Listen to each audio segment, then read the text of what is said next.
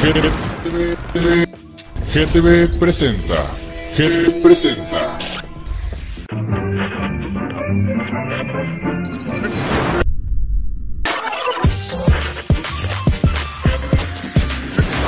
GTV, GTV presenta. GTV presenta.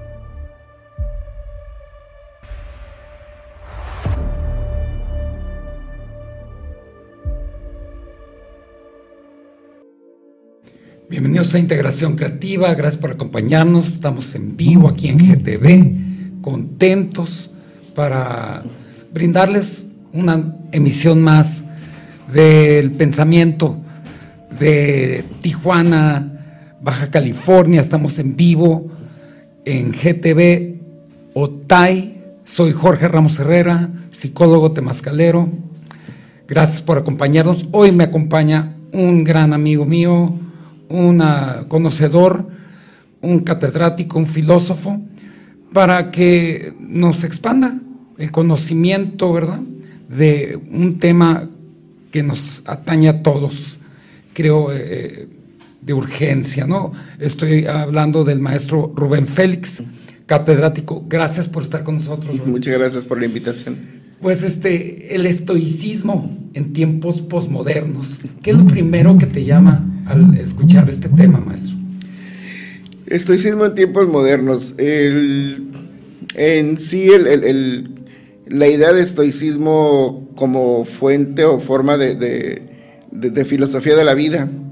Este, la filosofía, pues, se, ahora sí que podemos decir, se ramifica en muchas disciplinas a su vez no sabemos todavía si es una ciencia, si es una disciplina más, eh, rebasada por muchas de las este, disciplinas que surgieron de ella y que ya a veces la desconocen, como la psicología, el, psicoanálisis en algunos momentos, pero siempre es un, ah, es un recurrente. Entonces, ¿por qué? Porque a final de cuentas la filosofía viene y nos da, no las respuestas, si bien es cierto, pero sí nos ayuda a cuestionarnos más todavía. El estoicismo nos ayuda, el, como lo decía, a entender un poco el, sentido ético de la vida, el sentido moral, para qué estamos aquí. Y curiosamente, eh, lo que platicábamos en el preámbulo, el, estoicismo va y viene. Es algo que se inicia desde la época de los griegos, hace más de 2500 años, pero resurge cada vez este, y resurge con más fuerza.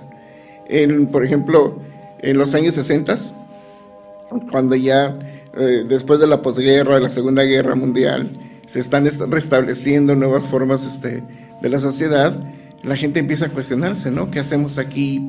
¿Por qué estamos aquí? Que son las preguntas fundamentales que uno se hace para encontrar ese sentido de la vida. Los estoicos eh, son los primeros que empiezan a ir cuestionando eh, qué es lo que hacemos, eh, claro que en la filosofía uno se va desarrollando en diferentes áreas, pero también mucho de ello tiene que ver con la cuestión interior. Entonces aquí es donde el, estoico empieza a entender la vida como tal y es una forma cómoda también de, llevar la vida. Si algo va a suceder, igual te puede afectar o no. Pero si te afecta, este, tienes dos, este, dos problemas uno, este, sufrirlo o no sufrirlo. Mm. Entonces, este, como dicen, eh, ¿te, está ¿te está afectando sí o no? Eh, no. Ah, bueno, entonces déjalo pasar. Pero si te afecta, este, ¿en qué te afecta? Bueno, en las cosas que hago. y las cosas que haces, te, este, no puedes trabajar, sí o no. No, pues sí puedo trabajar. Entonces, ¿qué es lo que sigue? O sea, hay que irse acomodando, te va dando. Pero si no te deja trabajar, este, por algún problema que tengas, ¿cuál es ese impedimento? Y a partir de ahí siempre es esa dualidad. Eh, no, es, no esta dualidad en el sentido como el bien y el mal, que también hemos acostumbrado a muchas cuestiones, pero sí como una guía. Y de aquí es donde yo digo, este, el, o comento la cuestión ética. ¿Por qué? Porque son normas que uno va siguiendo, la sociedad nos va a veces imponiendo, pero uno siempre como ser humano busca, ¿no? Como individual, busca esa otra respuesta que no nos da la sociedad. Entonces empezamos a escarbar un poquito entre nosotros mismos para ver hacia dónde podemos ir, qué tanto podemos profundizar. En los 70 vuelve a surgir, eh, después de, cuando ya la filosofía se cree que ya no nos da nada, entonces se empieza a aplicar este estoicismo y decir, voy a recibir las cosas estoicamente, ¿no? ¿Qué quiere decir esto? Que las vas a aceptar tal como lleguen. Como vengan. A como vengan. ¿Por qué? Porque la vida es así.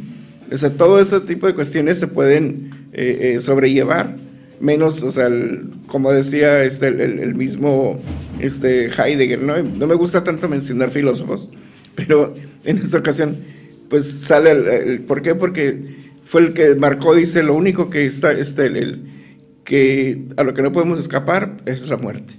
¿Por qué? Porque somos unos seres este, ya definidos. Pero eso no quiere decir que debemos angustiarnos ya desde antes, al contrario.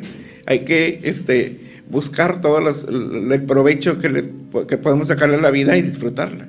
Entonces, me llama la atención esta parte que platicamos en tiempos donde se acerca la Tercera Guerra Mundial, pareciera que esperemos no suceda, pero también está también ah, una avanzada neomarxista el feminismo a la alta, la, represión y la, digamos, casi, um, ah, se le puede decir, criminalización de la masculinidad a nivel internacional. Um, ¿Cómo el estoicismo está ayudando a los muchachos ahorita? Yo lo que digo, hay masculinidad hasta en las mujeres. ¿no? O sea, ¿cómo, ¿cómo, tu masculinidad va a ser tóxica, ¿no? Que se confunde con el machismo, que no es lo mismo que la masculinidad en el estoicismo, ¿no?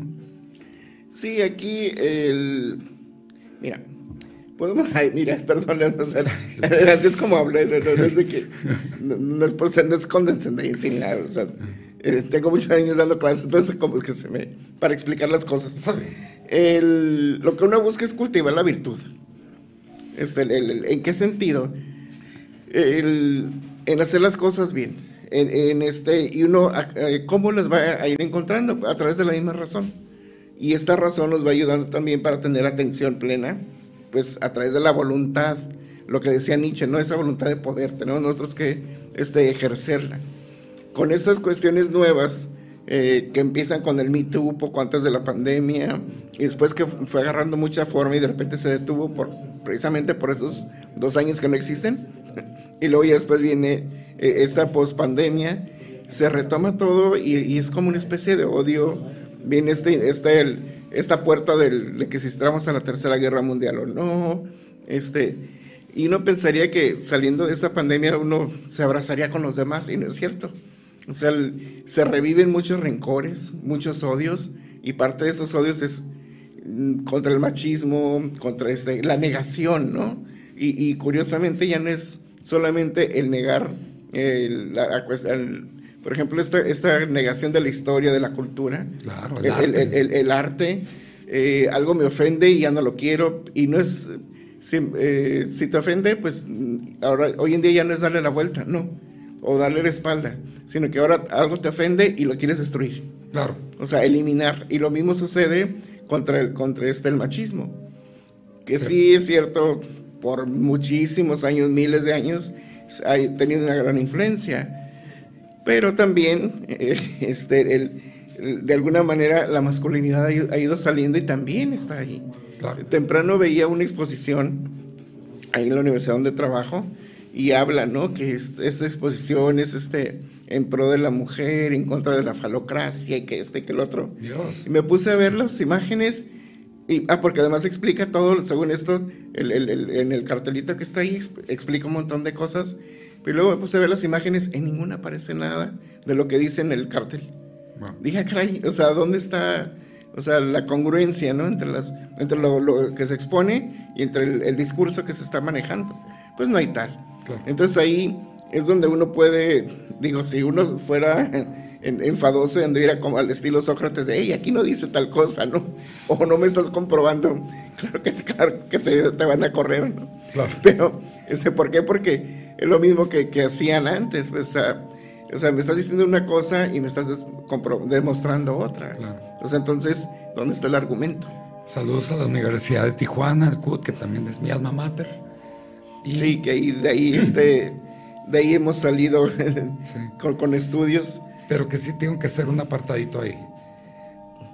Pareciera que el, pensamiento radical de izquierda feminista se infiltró no solamente en todas las universidades ya, pues ya se infiltró en la, salud pública, ya también está en la política. Entonces estamos, supongo que esto es una de las razones por las cuales el estoicismo está empezando a resurgir, porque es tanto el avasallamiento antimasculino que ya no, no, no, ya no puede ser hombre, ¿no? Ya no puede ser masculino. Ya, ya se ve mal. Cuando ser masculino es una naturaleza humana. Entonces ahí es donde, donde me provoca un conflicto psicosocial también, pues, en lo que estaba sucediendo. Y cómo el estoicismo nos llama también a esta parte, maestro, de, pues no es exactamente lo que te pasa, no es cómo lo interpretas. Sí. Y parte del, reclamo, digamos, de izquierda radical es, yo siento esto, y por lo tanto, pues voy a, a rayar la iglesia, ¿no? O los ingleses invadieron esto y por ende todo el arte de, este, inglés clásico, vamos a destruirlo, a minimizarlo, ¿no? Es, como odiar a, este, a todo el que sea güerito, ¿no? Que es lo que es la otra, la otra contraparte.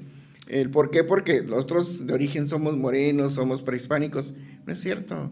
O sea, el, yo siempre les digo, miren, hay que voltear simplemente el espejo. ¿Cómo te llamas? ¿Cuáles son tus apellidos? Y no es, y no es este por ser grosero ni nada, pero ¿Cómo puedo yo, si me apellido López o Pérez o ese, apellidos bien españoles, cómo puedo renegar pues en contra de eso? De algo que ni siquiera me sucedió a mí, que por desgracia sí fue un encuentro cultural muy fuerte, pero que ya pasó mucho tiempo y que todavía existe ese odio, ¿no? Nuestro presidente, pues el, Dios no lo bendiga y, y, no se nos vaya al otro mundo pronto, pero pidiendo reclamos al, al, a España, cuando en esa época ni siquiera existía España. Era, una, la corona de Castilla, o sea. Entonces, ¿cómo le vas a pedir disculpas a...? Los mexicanos tampoco existían de cierta Y los mexicanos ¿no? existíamos, o sea...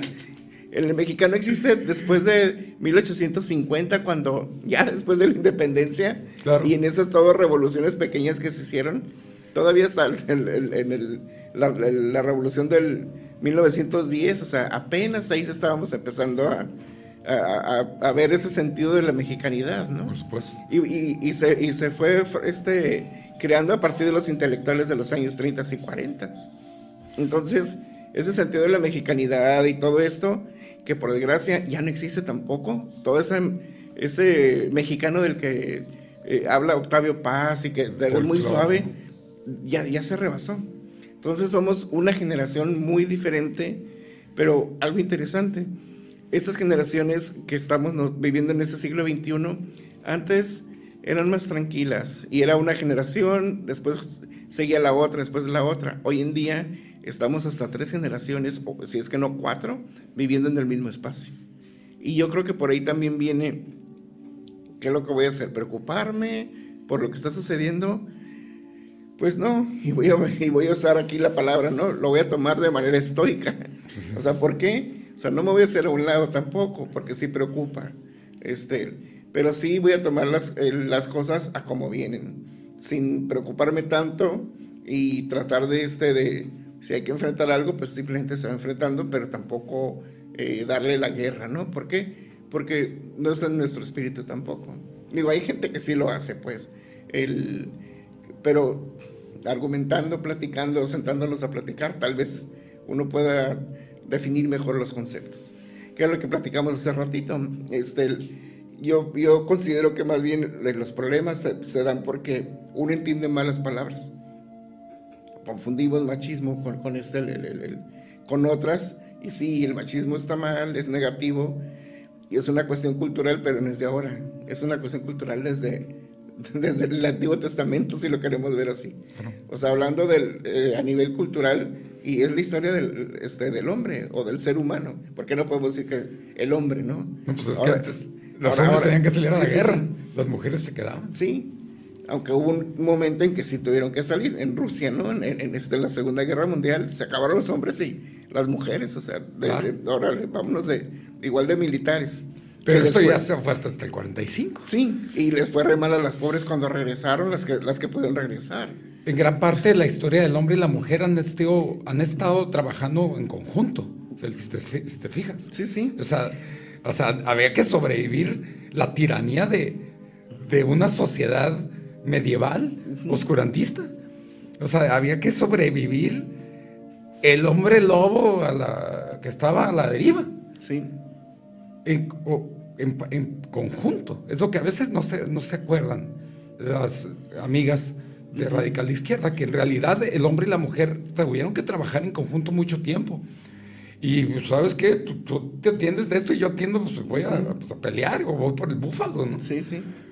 Y, y es lo que no, este, el, en mucho, pues también el problema es que como no se lee, no se conoce de historia. O sea, se va más es cierto, somos sentimientos, somos, este, el, somos muchas neuronas, pero pues hay que echarles un poquito de, información también. el, porque sí, se maneja información a veces equivocada de las dos partes, ¿eh? no nomás de una. Porque este, yo siempre he dicho, es lo que sucede. Sí es un abuso por una parte y, y sí del otro ya están cansadas. Está bien. No, claro. El, si rayas un edificio, pues vas y lo limpias eh, también eso está bien. Pero ya cuando destruyes algo que es, que es irreparable, pues ahí es este, otra cuestión, ¿no? Por supuesto. El daño simbólico, ¿no? El daño simbólico, pero también, por ejemplo, cuando ya hablas de una vida que está de por medio, que no se puede, o sea, una vida, una persona no se puede restaurar. No, por supuesto. Entonces, aquí es donde empiezan los problemas. Por supuesto. Y escuchaba este, hace unos días, dice, ya rebasamos la cuestión legal, porque está legalizado todo, pero no se respeta. Entonces, ¿qué es lo que está sucediendo? ¿Qué cambios se tienen que dar para poder marchar todos de la misma, este, al mismo paso? Este, aquí es donde viene también el estoicismo nos ayuda en parte a ir entendiendo este, este tipo, a aceptarlas, pero analizándolas, analizando la situación y ver cómo vamos a solucionar el problema que se está presentando como sociedad enfrentamos muchísimos problemas. y, no son de ahorita, son problemas que se han venido gestando. Pues hoy en día son mucho más fuertes, son más visibles. Eh, antes en la noticia no escuchábamos, por ejemplo, eh, de asesinatos ni nada de eso, pero fue hasta después del 2000 cuando empezó a salir todo esto ya a, la luz. Pero lo peor, se empezó a publicar. Claro. Sí, ahora cualquier niño que prende la tele y si están las noticias, ve sangre, ve cosas que antes a mí nunca me tocó ver eso. De niño veíamos la televisión, si había noticias, eran otras cosas. No se, no se y, permitían. Y, no se permitían. A mí me tocó trabajar en radio en los, en los 80s, 90s, y este, llegaban notas este, en un teleprompter parecido, y llegaban las notitas, ¿no? Como si fuera un telegrama, y algunas sí te decían, o sea, gobernación este, recomienda no este, transmitir o difundir esta noticia pero te llegaba la información. Yo produje noticias muchos años en Televisa y cuando había mucha sangre no entraba. Sí, no entraba, no, estaba permitido y siempre estaba alguien presente, pues. Y si lo metías, olvídate, te, castigaban. Exacto. Hasta te cancelaban este, la transmisión, o sea... Y ahorita los niños ya ven más pornografía en su, a, los 13 años que un hombre en toda su vida de los 60. Sí, sí. El, porque no hay vigilancia también, porque están solos, porque los papás trabajan, están ocupados y no se les da el tiempo tampoco. Entonces, tiene mucho que ver también el, aquí voy a meter un poquito con esta cuestión, ¿no? O sea, el, los mismos valores que uno va generando, que uno va aprendiendo, por ejemplo, ese tipo de valores, e, esos niños ya no los tienen. Valores cívicos. ¿Y ¿Por qué? Porque, y aquí es donde uno este, se puede dar cuenta, hay, hay, una necesidad de reestructurar otra vez. Este, el, ahora, ¿cómo se puede dar ese cambio? de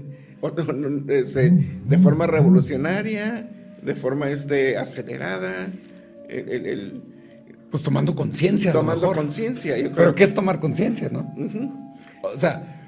Tomar conciencia podría ser darnos cuenta de la situación que estamos viviendo y a partir de ahí decir, ¿sabes qué? A mí ya no me, no me, ya no me gustó esto, ¿no?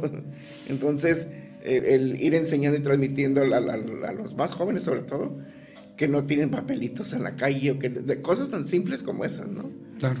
Este, se, oye tal vez ridículo, pero un ejemplo de esos sí se, sí se va quedando y, vamos generando este, el, limpieza. Hay lugares donde puedes ir y no hay papeles, o sea, esa es, es, una cuestión cultural también. Pero más que cultural, eso es esta educación.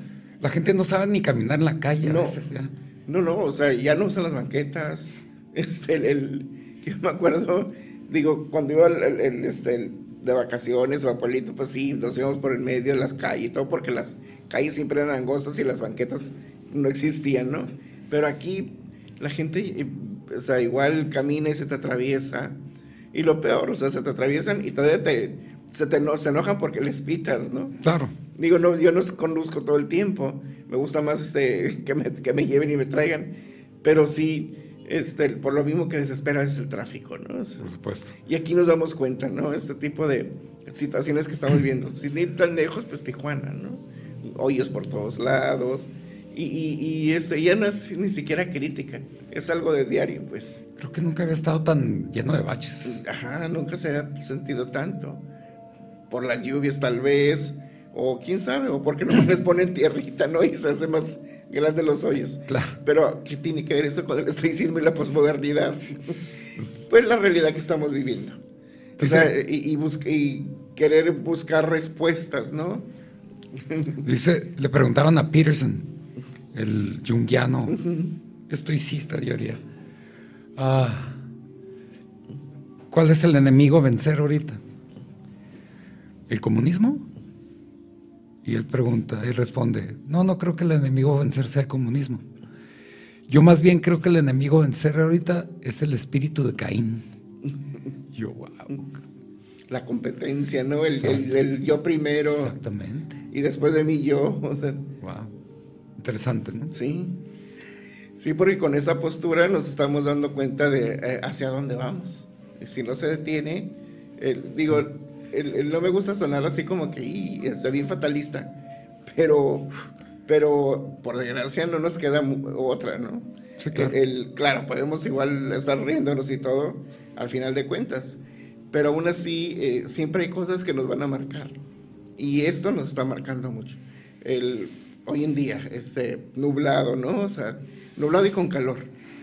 Y, curioso, o sea, estamos en una época en que se debería estar haciendo un calorcito sabroso y no, o sea, el, el, digo, de por sí, este, la ciudad de Tijuana siempre hemos tenido frío en la mañana, calor en la mediodía y frío en la noche. Entonces siempre era de salir con el suéter y es todavía, ¿no?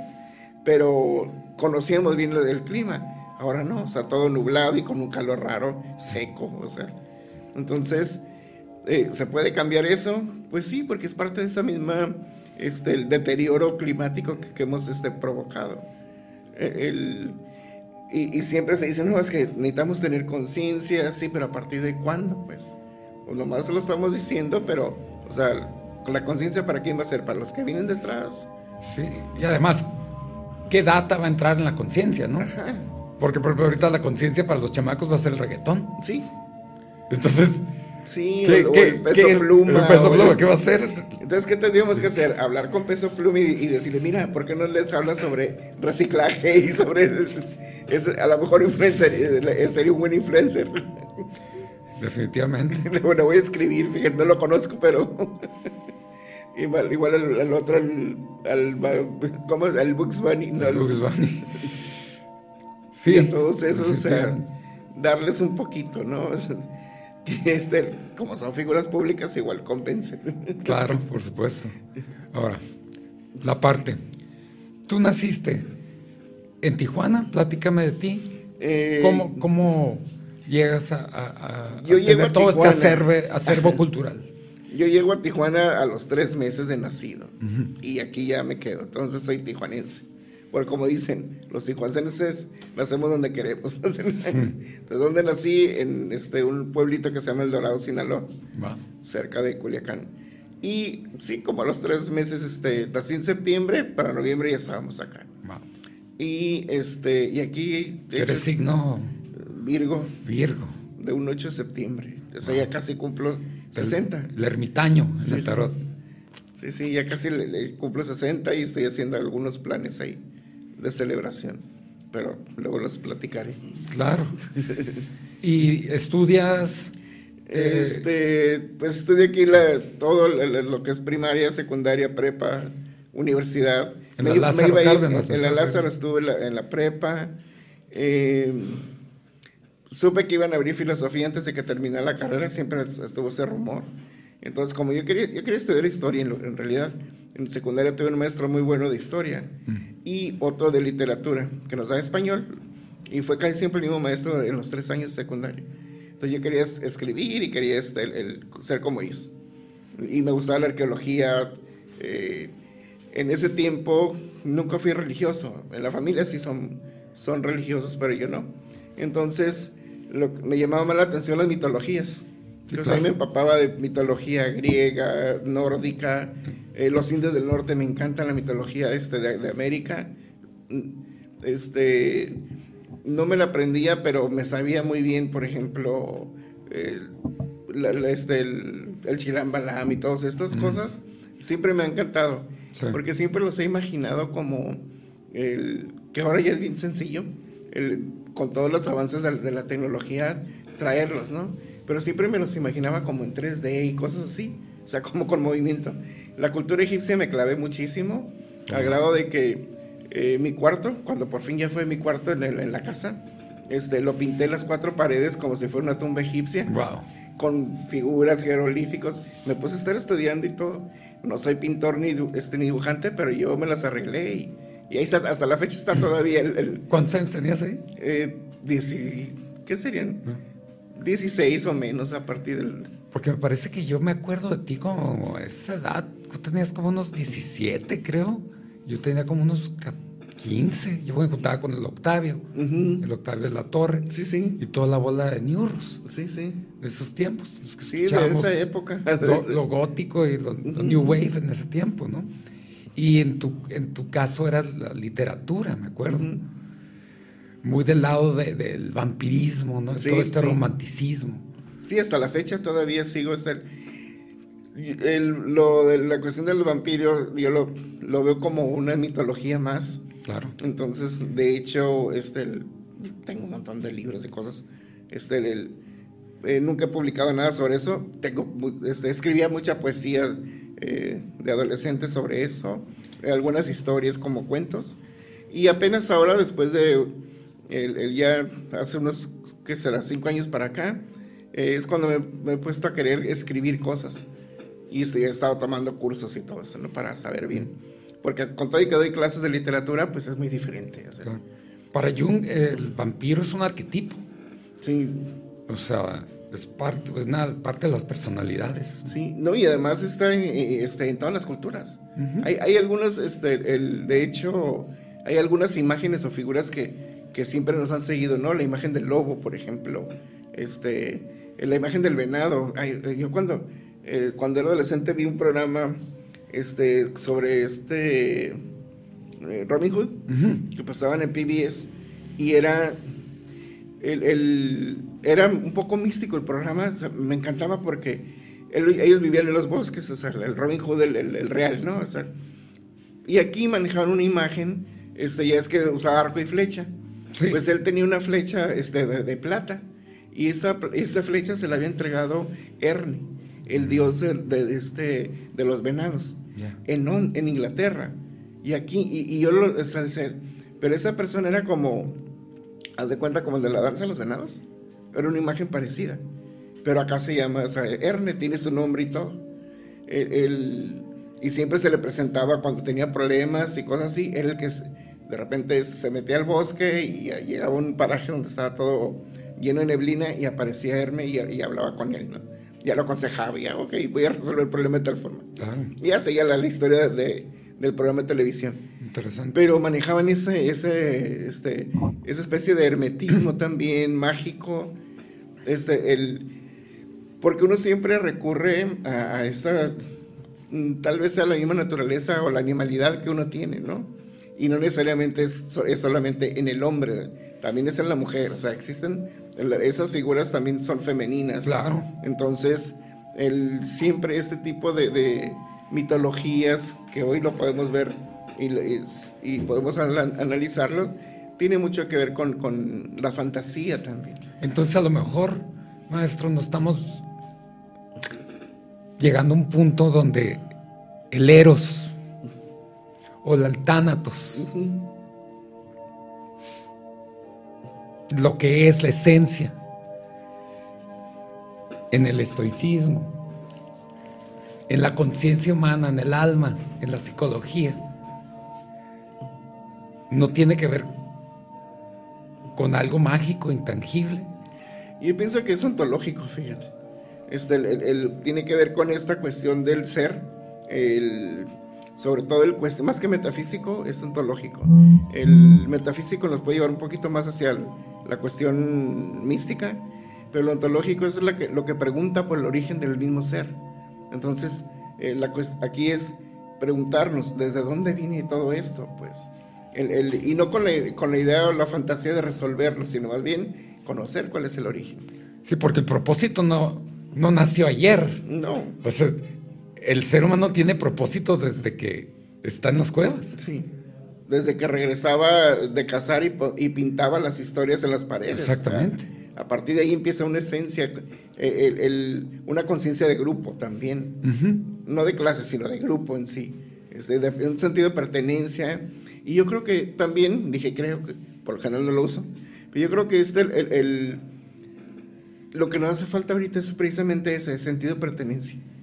Estamos tan dispersos, estamos, este, alguien habla, ¿no?, sobre la sociedad líquida, sobre el amor líquido, eh, el, que es Bauman, eh, el filósofo sociólogo, y lo que, lo que propone hasta cierto punto es que ya no somos una sociedad sólida, perdón, este, eh, sí, ya no estamos este, solidificados, sino que cada quien vivimos en una sociedad, es cierto, porque no podemos vivir separados, pero dentro de, esta misma sociedad, su estructura ya es, este, el- es líquida completamente, cada quien está en lo suyo en el celular, salimos a cenar en grupo y cada quien está, estamos platicando, pero igual, ¿no? Sí. Este, el- el- incluso hasta el- a lo mejor platicando con el del, otro extremo de la mesa, pero mandándole mensajitos. Y, y es lo que él veía, ¿no? Ese- este daño, igual que otro de los filósofos también, que decía que la misma tecnología, este, en lugar de estar a nuestro servicio, nosotros estábamos al servicio de ella. Claro. ¿Para qué? Para estarle manteniendo. Y esto último que está surgiendo, ¿no? De, los, de las inteligencias y demás. Pero pues también son como... Y le están quitando la chamba a los guionistas, Sí, sí, a- es, eso a por los un lado. editores. Y no, a los alumnos flojos que no hacen trabajo, Además. les está haciendo sus trabajos y es lo que están presentándoles. Qué como-. Sí, sí. Ahora ya hicieron, tuvimos en una de las juntas, este, precisamente nos dieron como tres tipos de software que uno puede consultar en internet, subes el documento y luego ya te dice, el escrito está hecho por un humano. o sea, a, a eso estamos llegando. Wow. A mí me dio mucha risa hace unos días que estaba pasando calificaciones y revisaban los, los trabajos, los ensayos y demás, y me decía si estaba escrito o no. Dios mío. O sea, a, a lo que estamos llegando, ¿no? O sea, que, que este es curioso. Ahora, ¿nos conviene reírnos de ellos? ¿Nos lo tomamos muy, muy en serio? ¿O ponemos cartas en el asunto? Tratando de darle una solución. Pues yo creo que si en casa empieza todo, pues una buena biblioteca, Sí. ¿no? Con libros de verdad. Libros de verdad. Límites en YouTube para los chavos, ¿no? Límites en lo que vas a ver en tu celular para los niños. Y creo que la, la educación se tiene que otra vez volver universal en las, en las universidades porque se está volviendo muy científico. Sí. Entonces se pierde lo antológico, se pierde lo mágico. Pues ¿dónde vamos a quedar? Yo digo, una vida sin magia y sin religiones, sin brujas, sin vampiros, es una vida muy aburrida para mí, Félix. Porque esas son las cosas que le dan como sabor, ¿no? A todo. Sí, es, pues, es, este, es una ciudad llena de bloques, ¿no? Sí. Fríos, o sea. Entonces ya, ya, ya es no, no conectar, ¿no? No sentir y... No, y no me ofendas, ¿no? Cuando pues venimos a ser ofendidos. Sí. En el estoicismo, ¿no? Se entiende eso. Y, y- es lo que. Ese es el problema ahora, que este, el- y, y es curioso, ¿no? O sea, no, no, no pasa solamente en México. En Estados Unidos, el, ahora con el, el inicio del año escolar, a los maestros, salieron noticias, a los maestros se les daban listas de libros que podían este, ofender a los alumnos, entonces ya estaban, ya no se podían entregar eh, como lecturas. Y luego listas de palabras que ya no se pueden usar en el salón de clase. O sea, Eso es fascismo. eso es un fascismo, o sea, el, el- el- el- y él hace la sociedad norteamericana, o sea, Sí, sí, que sí. supuestamente es la más libre, pero pues no es cierto, o sea, Eh, tengo mi teoría, si me Ujú. permites. sí, sí, Eh, yo siento que el neomarxismo radical de izquierda se infiltró como caballo de Troya en la sociedad norteamericana, en Canadá sobre todo también, y se están eh, todavía en México, por medio de las muchachitas, pues, las jóvenes, y llegaron al punto de tener tanta fuerza política también, que se infiltraron ya en la política, en la, en me- la medicina, en la psicología. ¿Qué se puede hacer? Dice Peterson, pues yo lo único que puedo empezar a imaginarme para tratar de balancear todo este desorden, porque ya los niños ya pueden operarse a los 12 años, 13 años y hacer un cambio de sexo, ¿no? sí. Y luego se repite cinco años después porque no era lo que querían. con broncas psicológicas Ajá. tremendas que ya están siendo documentadas, por Sí. cierto. Dice, fíjate lo que dice Peterson, y está un poco radical, pero dice, yo creo que lo único que podemos es intentar regresar algo a nuestros valores judio-cristianos. O sea, intentar regresar, porque eso daría cierta identidad nuevamente a América, que sabemos que en América somos indios judio-cristianos. Sí. Pues básicamente es lo que somos, es la cultura, ¿no? Ujú. Entonces, si yo estoy confundido en mi cultura y no respeto ni lo que mi abuelita, mi mamá me enseñó, y yo estoy destruyendo una iglesia porque hay una oleada ideológica Y te dejas llevar por eso. y me dejo guiar por eso, entonces no está bien afianzada mi cultura. Y ojo, Ucrania está siendo atacada por Rusia en gran parte porque no quieren que se vuelvan judio-cristianos. Están creciendo las iglesias allá, que obviamente trae el capitalismo. Sí. ¿Por qué? Pues porque es la mejor versión. Estados Unidos es la mejor versión de los países, porque por muchas razones. Y que es la mejor versión de los judíos, pues fue Jesús, por eso es la li- el, el conecte con el capitalismo. Es decir, el mejor filósofo debe de ganar más. Punto. El que sabe más debe ganar más, debe salir más en la tele. Así pasa.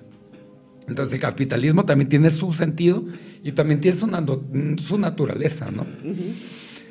Eh, y creo que el estoicismo viene no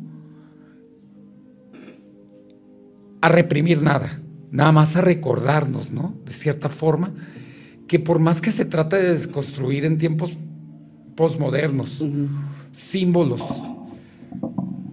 espirituales, simbólicos, importantes, el- hay algo que va a ser muy difícil de destruir, que es el espíritu humano, ¿no? Sí, ese siempre va a, prevalecer. no importa cuántas este, cuántas revoluciones vengan o se den, de todos modos prevalece el espíritu humano. Le podemos ir cambiando de nombre, pero siempre va a estar. Y, y, es curioso, la filosofía es así. También va y viene, pasa de moda, se ponen de moda otras cosas, las tecnologías, y luego de repente otra vez así como, que aquí estoy. Y es cuando volvemos otra vez, ah, caray, es cierto. yo sentía que me hacía falta algo. Y es cuando empezamos, ¿no? Otra vez, esta vida estoica. E, e, es curioso, el estoicismo se, extendió por muchísimo tiempo, desde antes de los este, romanos, y a partir de los romanos y todavía llegó hasta, hasta este, eh, la primera oleada de, cristianos católicos y apostólicos, ¿no? Entonces, y de ahí se fue diluyendo un poco. Pero ha ido surgiendo, o sea, una y otra vez, porque es la que nos recuerda, este, ahora sí que siempre que preguntamos, ¿y cuál es la condición humana? O sea, ¿por qué estamos aquí? Es la que nos va a recordar siempre. De alguna manera nos está marcando, ¿no? ¿Cuáles son este, el, no como deber, sino más bien como el hacer también? O sea, el, y es la que nos dirige hacia dónde podemos ir. Definitivamente el dolor de la vida es inevitable, ¿no? Y el estoicismo, pues no le hace, digamos, versus el eslogan contemporáneo ahorita que es yo quiero ser feliz, ¿no? ¿Cómo que la felicidad es una emoción? Sí, es un sentimiento y, es pasajero, entonces nos, nos engañan muchas veces vendiendo los libros de 10 pasos para hacer, con este libro 10 pasos para ser feliz hace los nueve pasos, llegas al décimo y, ¿y esto qué? O sea, Exactamente. en realidad es el, te, da más felicidad comerte un cono de nieve, yo creo. Yo creo. Porque te dura más la, satisfacción, ¿no? Fíjate, le preguntaron a Bowie, le dijeron a Bowie, ¿y qué te da más placer, grabar o tocar en vivo? ¿Y sabes qué contestó este vato? David Bowie dice, la verdad, placer, placer, que tú digas, puta, qué placer tocar, ir a conciertos y cantar y, grabar. No, no, no tanto, dice. Es bastante demandante y doloroso, estresante. no es como, no es como el sexo, dice. Que es, ah, es un placer. No, no, no, esto es trabajo, dice. Entonces el trabajo, la vida es dolorosa, es incómoda y yo creo que hay, que afrontarlo con los, ojos adecuados, con el corazón y con el alma adecuada, ¿no? Ahora sí que recordando lo que dice Peterson, aprendemos a levantar nuestra cruz, ¿no? Sí. ¿Por qué? Porque ahorita ya la gente no quiere, los chavos no quieren levantar su cruz. Ni siquiera saben si tienen o no. O sea, es tanto el peso que no, que es mejor ignorarlo, pues. Claro. Entonces. y como está de moda, desacreditar todo lo que sea cruz por fines políticos neomarxistas, obvio. Pues entonces viene una pérdida simbólica, psicosocial tremenda, ¿no, Félix? Sí, porque es el, como decían, ¿no? O sea, el, el, ¿qué más es el, donde, y es curioso, ¿no? Si no existe Dios, ¿qué más puede este, la sociedad hacer? deja tú de que si crees o no, o sea, el momento en que ya no se, ya no, ya no se consuma, porque también se consume la religión, pues. Entonces, para muchas personas es tener que ir y, este, y alimentarse de eso, entonces también consumen a, la religión.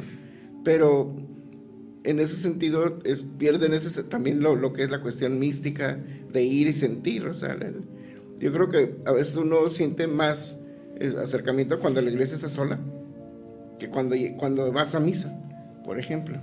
¿Por qué? Porque lo que tú vas y buscas no es escuchar a una persona o, o ver cómo se vistió el vecino, o ver sino más bien eh, tener ese sentido de, de, de interioridad eh, y sentirte este, uno con el universo, si quieres verlo así, ¿no? Eso sí, no crees en Dios, pero crees en, este, en, en la luz máxima. O, a final de cuentas este, eh, es la primera chispa o es el primer motor. O, sea, le podemos poner tantos nombres. Y terminamos diciendo, no, pues es que, aunque digas que no crees, o sea, ahí está presente. Sí, no. Pues, eh, y mucho de eso se ha perdido, pues. Para Jung, para Jung, el ser humano no solamente es político, sino también es este es un ser espiritual, innato, que tiende a, los dogmas, pues. O sea, tendemos a hacer dogmas. Y tendemos también a destruir los dogmas, ¿no? Sí. Entonces, ahora sí que estoicamente dicho, como dice Peterson, yo llevo mi vida, yo llevo mi vida como si Dios existiera.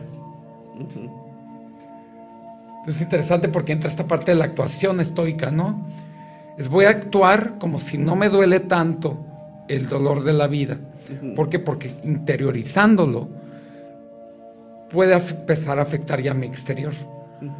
Y de hecho está estudiado eh, neurocientíficamente que, si tú lo trabajas internamente algo, te lo conven te convences de que algo no te está afectando tanto o no te va a afectar tanto hasta como finges tu, mueves tu, tu, frente de si estás enojado, mantienes una, una postura más relajada, le estás comunicando en tu cuerpo que las cosas no están tan peor.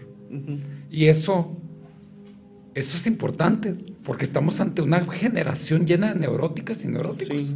Ya nadie aguanta las emociones negativas, ya nadie quiere que se les diga nada. Ni las bromas, ni el humor negro que, con el que no creció. Exactamente. Y, no es por hacer bullying, como le llaman hoy. Yo, siempre le digo, en Tijuana se llama carrilla. O sea, y así creció uno con, dando y, recibiendo. Claro, es como Nueva York. Sí. Nueva York todo el mundo se menta la madre. Sí. Y así. Sí, es estresante. Y ya sacas el estrés por un ratito, ¿no? Claro. En lugar de, me ofendió, ha pasado, ¿no? En, en, la misma escuela, pues. De repente el ¿por, qué saqué 9.1 si yo vine todos los días? Le pues sí, pero si tu trabajo lo entregaste cinco días después de la fecha, o sea, al menos no te puse cero, ¿no? O sea, y ya. Ah, claro. Pues sí, o sea, y eso es eh, en este mundo pequeño en una escuela, pues. Ahora si los, eh, si lo extrapolamos a, a, la ciudad, al estado, a, la nivel, a nivel nacional, nos podemos dar cuenta de por qué las cosas están como están, ¿no? Este, mucho este, inconforme, mucho, este, ¿por qué? Porque al final de cuentas no tuviste lo que querías, pues. De hecho, y también la parte nihilista, ¿no? Contemporánea, ahorita, posmoderna, es decir, pues, ¿cuál es el propósito? ¿Para qué me esfuerzo? ¿No? ¿Para qué hago? ¿Para qué le voy a meter ganas al trabajo? ¿Para qué le voy a meter ganas a mi tarea? ¿Para qué le voy a meter ganas a mi vida? Yo que soy psicólogo ahorita y trabajo en una clínica de rehabilitación, reencuentro, maravilloso lugar. Yo lo veo en los chavos jóvenes adictos que llegan, cero propósito. es que ya no hay un sentido, pues. No sé hasta qué punto es porque crecen solos, porque no hay una guía este, Yo sí creo que tiene mucho que ver las redes sociales, ¿eh? Esta, esta nueva forma de medio. Porque antes estaba Televisa. Sí. La música que escuchábamos. Y ahorita, pues, y lo he escuchado de mujeres, de, muchachas que vienen de familias bien. ¿Sabes qué he pensado ya poner mi OnlyFans? Digo, ¿qué estás diciendo? Sí, sí. ¿Qué estás diciendo? pues es que sale bien buen dinero, pues sí, pero ve lo que estás haciendo, te vas a prostituir, lo que estás diciendo. Entonces sí hay un propósito en las cosas, a donde hay que recordarles. Yo creo que con algo de, de ¿cómo se llamó este señor que estuvo de campo de concentración? Ah, el hombre en busca de sentido, Víctor Franco. Sí, sí. Yo creo que sí hace falta dar una repasada de esos porque porque se nos ha olvidado el, propósito de la vida. Y, este y es curioso porque también si te fijas, si mueves un poquito el sentimiento, se desbaratan. Se desbaratan. ¿Por qué? Porque no hay quien les da el cariño, no hay quien les da este atención. Entonces por ahí viene mucho también. Por supuesto. Este, claro. Ahora, no puedo poner uno de pretexto eso. En, nuestro caso, por ejemplo, eh, mi madre trabajaba toda la vida este, y mis dos hermanos y yo, este, íbamos a la escuela, nos arreglábamos, ella nos hacía la comida desde temprano, nosotros las, este, calentaba la comida y, y, vámonos a la escuela, o sea, Y ya cuando llegaba ahí en la tarde, pues a revisar si, hemos hecho las tareas, este, el, o sea, todavía después de que se aventaba casi 12 horas de trabajo en la en llegar al trabajo y luego regresar a casa. Claro. Y aún así, este, el... Sacaba esa chamba. Sacaba el, el trabajo, pues entonces, y crecimos solos. ¿Por qué? Porque entonces no podemos poner pretexto, y además vivíamos en la, en, en la colonia Libertad, donde en esa época estaba bien canijo y había mucha gente en la misma primaria. Estábamos en primaria y usando cemento los, los compañeritos, o sea, Claro. ¿por qué? Porque el papá o la mamá no los ponía atención. Y yo decía, pero es que tampoco nosotros, y nosotros sacamos las, o sea, lo que hacemos es irnos a casa y sacar las cosas, o sea, no por eso vamos a caer en, en- en un vicio, ¿no? Por supuesto. Entonces, en mucho, yo por esto, a veces lo pienso, son pretextos nomás, o sea, el, el- de que no es que me dejé llevar porque estaba solo. Pues sí, pero hasta qué punto también, ¿no? O es que a lo mejor no fue tomando conciencia desde muy pequeño, también. Deja checo aquí rápido los saluditos, porque después se agüitan si no los saludamos. Pues de entrada, te quiero, nos quedan ya unos 10 minutitos de tiempo, quiero agradecer tu tiempo, tu acervo, tu, pues tu presencia, eh, aquí estás en tu casa y pues encantado en otro momento que regreses eh, para otro tema. Claro ¿verdad? sí. A lo mejor nos aventamos uno de vampirismo. Ah, estaríamos suave. Estaría muy bien, ¿no? Bien, saludos a nuestros amigos a lo quinto, Yasmín, hola, y también mm, ahorita no, no leí el tarot porque estamos como queriendo cambiar de formato, amigos, pero pues próximamente a lo mejor este, vemos si incorporamos algo. Eh, ¿Por qué no me sacas una carta? A ver. A ver, vamos a ver, para Venga. ponerlo, para que no olvidarnos del... Además, ya, ya, ya, ya había salido. Sí, sí, sí, Ay, sí, sí. me Ah, mucho como si fuera.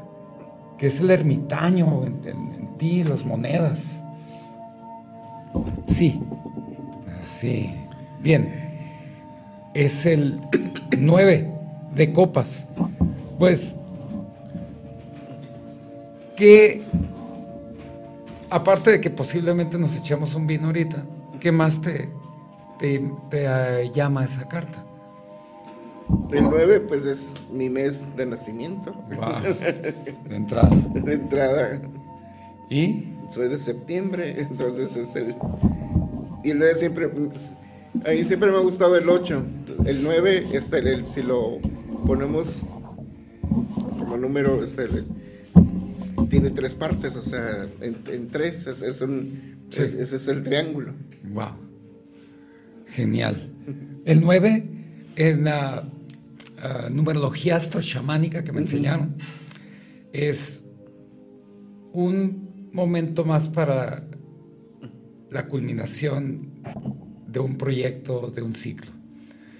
Es decir, es un momento más para llegar. Ahora, es de agua, de vino, que representa las emociones.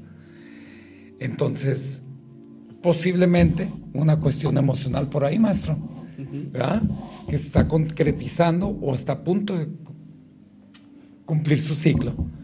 Y el 3, nuevamente, el 2 es la pareja, el 3 es el poder, de que estás a punto de juntar, acumular en tu, en tu momento en tu vida ahorita. Es lo que